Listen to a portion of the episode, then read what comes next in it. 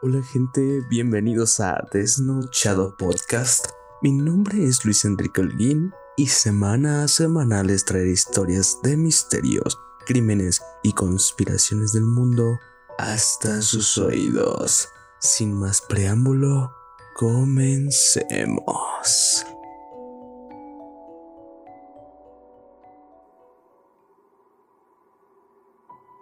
Hola gente, ¿qué tal? Espero que se encuentren muy pero muy bien. Hoy tocaré otro tema más de un caso de crimen que lamentablemente es de mi país, México, y que también es relativamente actual.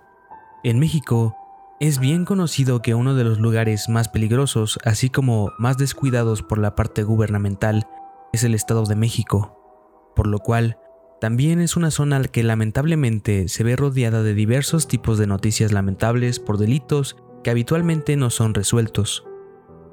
El día de hoy hablaremos de un asesino serial, por lo que como ya es costumbre y para que tengas una mejor experiencia, te recomiendo que apagues la luz, te pongas unos audífonos y me dejes sumergirte en esta experiencia. Sin más preámbulo, comencemos.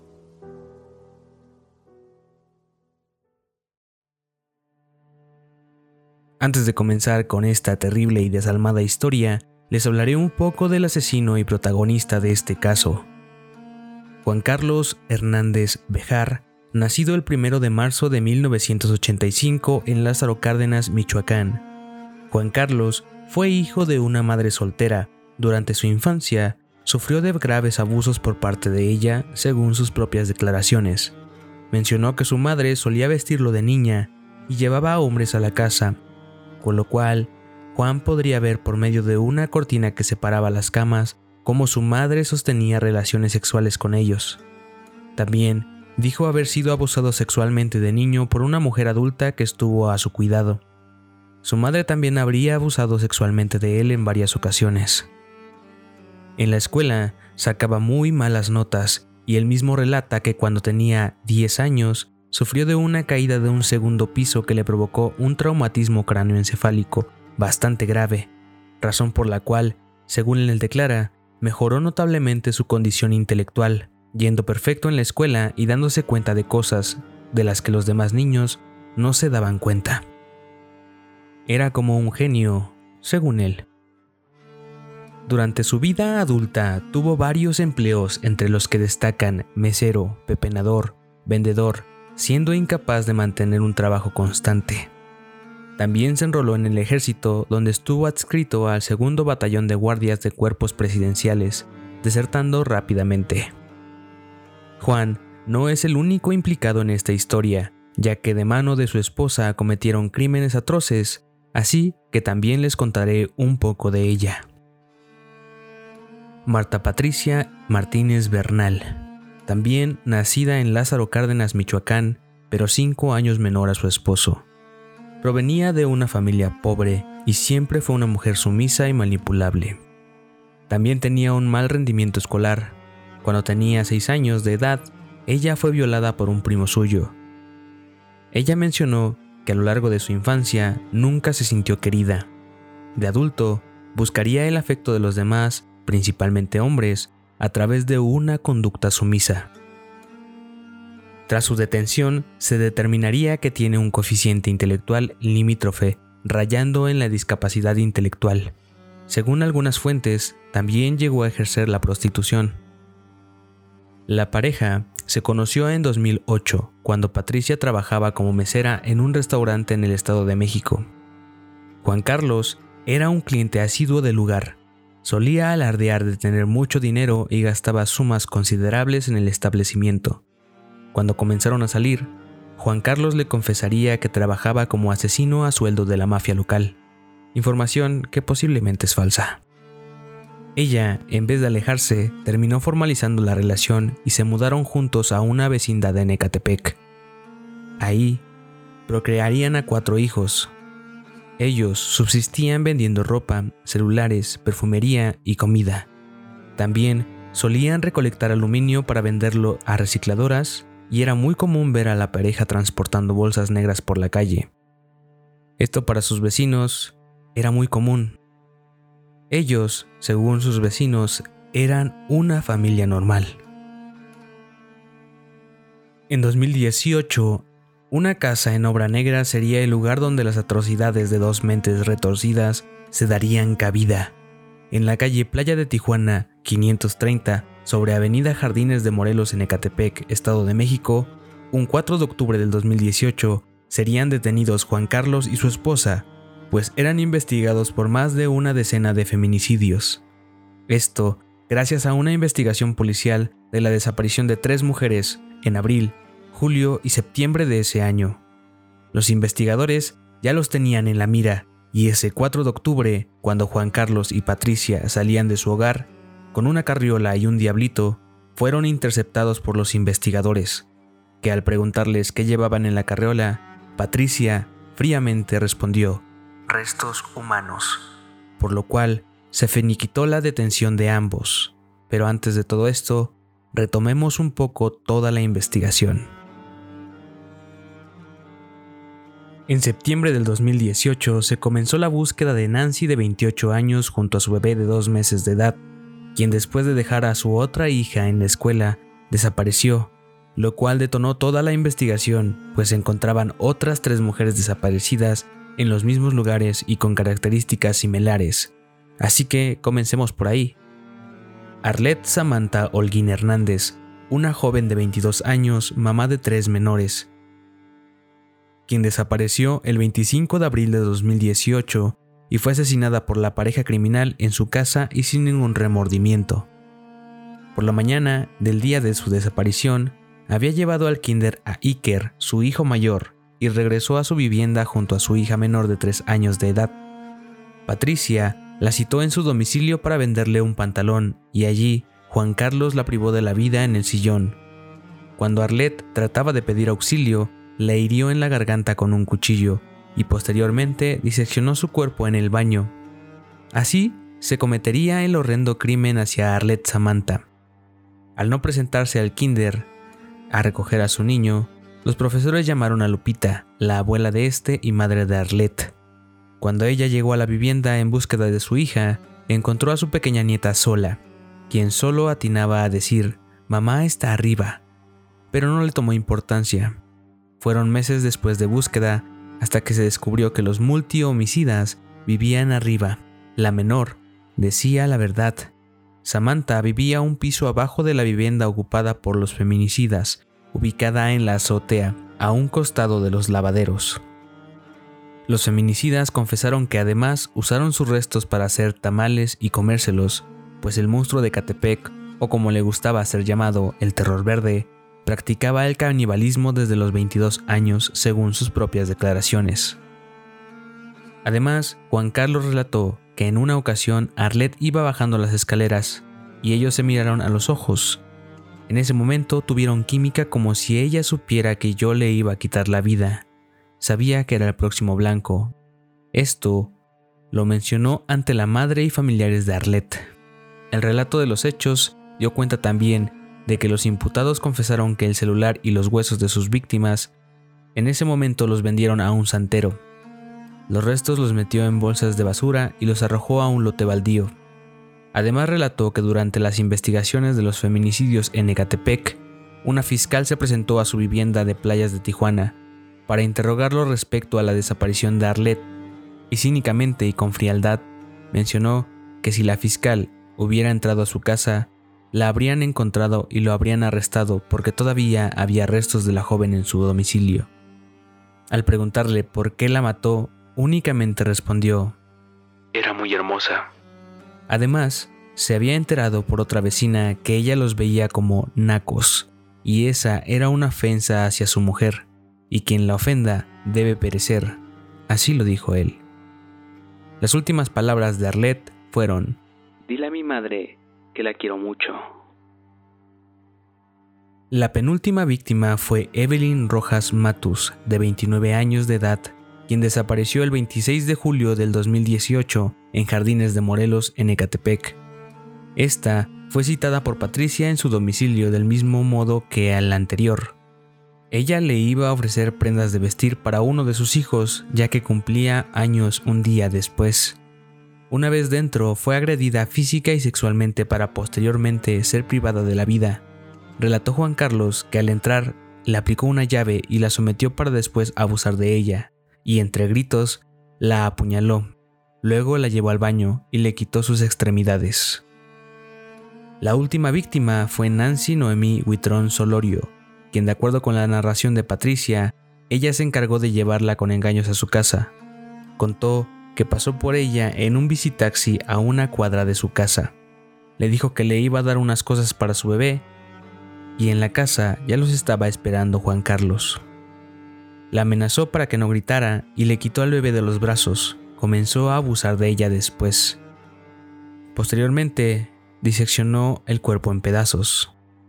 Las últimas palabras de Nancy fueron en una llamada telefónica a su madre, donde le mencionó que en un momento estaba con ella porque se encontraba con Patricia y Carlos, que iba a ir a su casa posteriormente. María Eugenia, madre de Nancy, declaró que llamó en diversas ocasiones a su hija y al no tener respuesta el celular fue apagado. El escalofriante relato de la mujer fue que él no quiso comer su carne y que ella solo le quitó un poco de carne para sus perros. El resto del cuerpo lo quemaron en un tambo en la azotea de la casa y a la bebé la vendieron a una pareja que Juan Carlos había contactado, pagando 15 mil pesos por la menor de dos meses. Gracias a la búsqueda de estas tres personas dieron con Juan Carlos y con Marta Patricia. Las autoridades jamás imaginaron que se encontrarían con algo como esto. Se sabe que las autoridades de la Fiscalía hallaron corazones en frascos con alcohol, además de un corazón pequeño en un altar a la Santa Muerte, pies, manos y piel dentro de botes de 20 litros de capacidad, además de una tina para bebé, así como bolsas de alimento para perros repletas de carne, por lo que los restos se encontraban en avanzado estado de descomposición. Tras su detención, el 10 de octubre del 2018, se filtró el interrogatorio psicológico que le hicieron a Juan Carlos durante su proceso, el cual yo te dejaré al final, después de la despedida pues este interrogatorio es largo y lo conseguimos completo.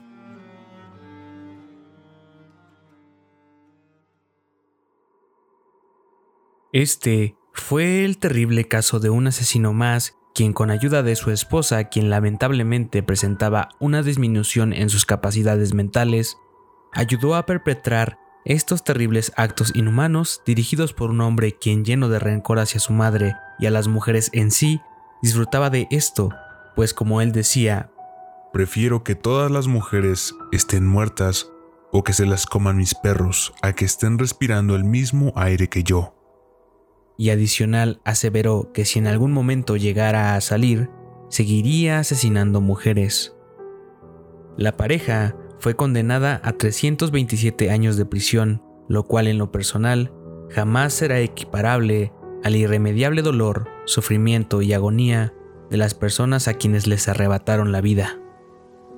Como en cada episodio que te relato, te recomiendo siempre tengas mucho cuidado con la gente que te rodea, pues el mundo está repleto de personas retorcidas que podrían hacerte daño.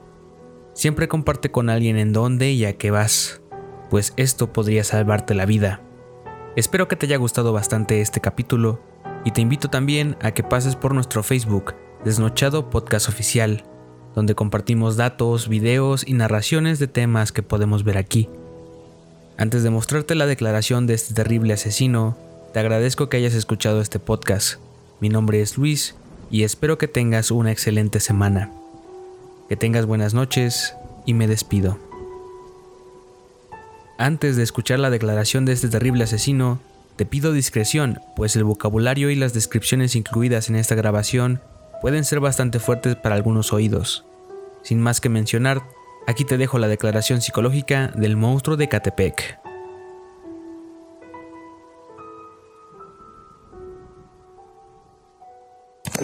Dan en su pinche madre y me da su corazón en ofrenda. Los oficiales encontraron corazones en ofrenda en Santa Muerte. Y prefiero que mis perritos coman carne de esas mujeres a que ellas sigan respirando mi oxígeno. Mil veces que coman los perritos y las ratas, que ellos sigan caminando por. ¿Alguna otra misión que tengas en la vida? ¿Misión? Pues mi patrón no quiero salir de esta. Pero si salgo, de una vez le digo a los patrones, voy a seguir matando mujeres. ¿Por la voz, por Dios o por? Uno, porque a veces no me deja dormir esta madre. Dos, por el odio que les tengo. Y tres, pues si sigo teniendo necesidad todavía. Que coman mis hijos aquí coman a otro lado, mejor mis hijos. Que coman mis perros a otro lado, mejor mis otros. Cuando ocurrió lo de Mónica, ¿estuviste deprimido? ¿Fuiste a atención? ¿Tuvieron algo? No me hicieron caso, patrón. Los policías, no ustedes. No me hicieron caso. Se burlaron de mí. Tu mujer se fue con otro cabrón. Ese niño no es tuyo. Ya deja de moverle, güey. Yo lo quería mucho. Pero no fuiste a atención médica.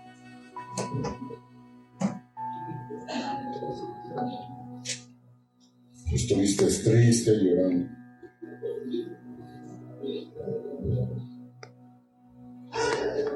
¿Te momentos de angustia, de miedo? de matar mujeres. Yo dije, si yo no fui feliz en ese momento, nadie lo va a hacer. Y lo que he visto, yo pretendí yo no lo fui, Nadie. lo hacer. Y mientras yo sigo aquí en la tierra, voy a seguir haciendo todo el que yo puedo. Y divirtiéndome de ese daño. Porque a todas las familias de esta chica yo les hablaba bien. Principalmente a los salvadores. Le chingué a su hija y me chingué a su hija. Y con todo gusto, y lo disfruté. Mientras yo esté aquí. Voy a seguir así. ¿Cuánto tiempo pasó Juan Carlos de que se fue Mónica a que empezó todo esto? Aproximadamente dos semanas.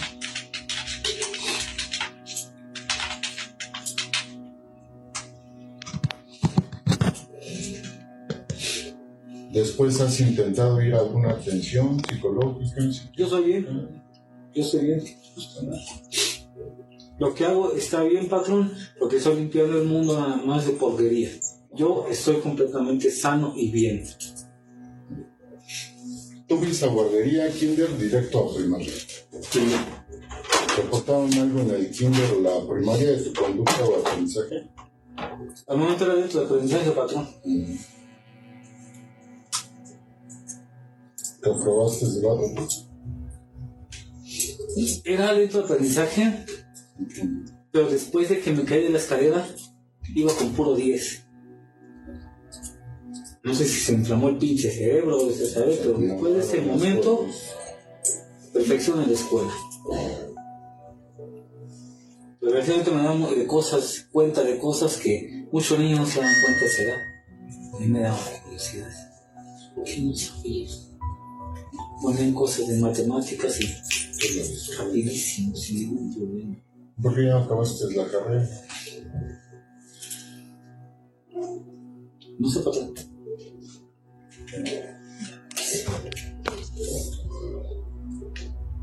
Tú eres hombre y te gusta ser hombre. Claro.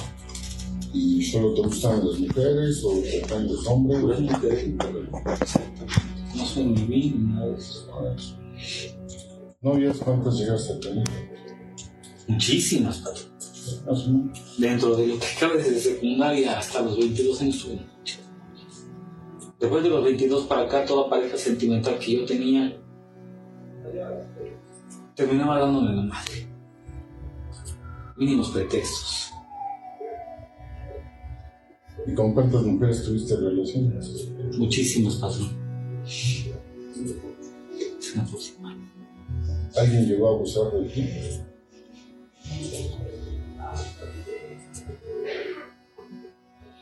De joven, de niño, tenía 10 a- de 10 años, una mujer, mi mamá me encargaba con una mujer para que mamá se pudiera irse de puta.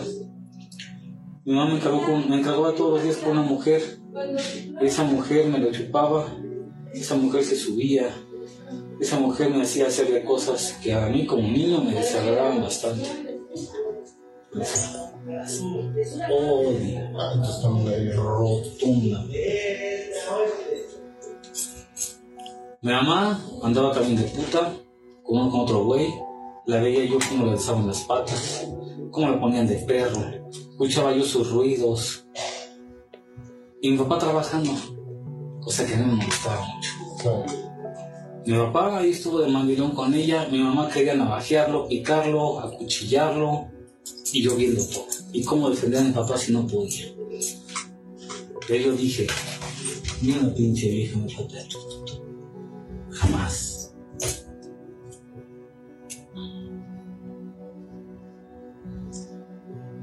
¿Desde qué edad trabajas, Juan Carlos, y empiezas a ganar? Yo me salí de mi casa a los 16 años. Tuve trabajos ocasionales. No duraba porque era muy inestable. Huevón, me pagaba tarde y todo eso. No me interesaba. Mi esposa la conocí en un bar. La saqué yo en una salida. Me la chingué en mi cuarto. Le pregunté, ¿cuánto va a ser? No, la verdad me gusta mucho y quise pasar un rato contigo. Patrón, me dio un tremendo por ahí. A mí me molestan las mujeres que cogen con alguien y no piden dinero. Tremendamente. Estaba yo así, de darle la madre a mi propia esposa antes de que fuera mi esposa. Lo que se cree me hizo la noche, me alivianó, me hizo reír. ¡Pau! Se parece tanto a ella. ¿Y ella cómo se llama? Patricia. Se parece. ¿Ya antes habías tenido problemas legales, Juan Carlos? Fue muy cuidadoso, patrón. Pero una ocasión nada más me agarró con una navaja aquí en playas. Una patrulla municipal. Andaba yo con navaja porque yo quería picar a cualquier cabrón que se me pusiera enfrente que me diera de. Pero antes de poder, poder picar a alguien, pues me agarró la pinche patrulla.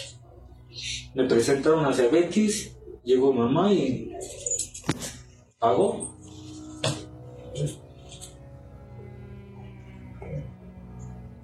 ¿Practicabas algún deporte? ¿Tenías alguna actividad recreativa? Sí, señor, practiqué box, practiqué karate, practiqué kickboxing. ¿Aquí te han operado, hospitalizado, puesto yeso? Nada más de niño, cuando estuve en hospital durante un mes completo por la caída que tuve.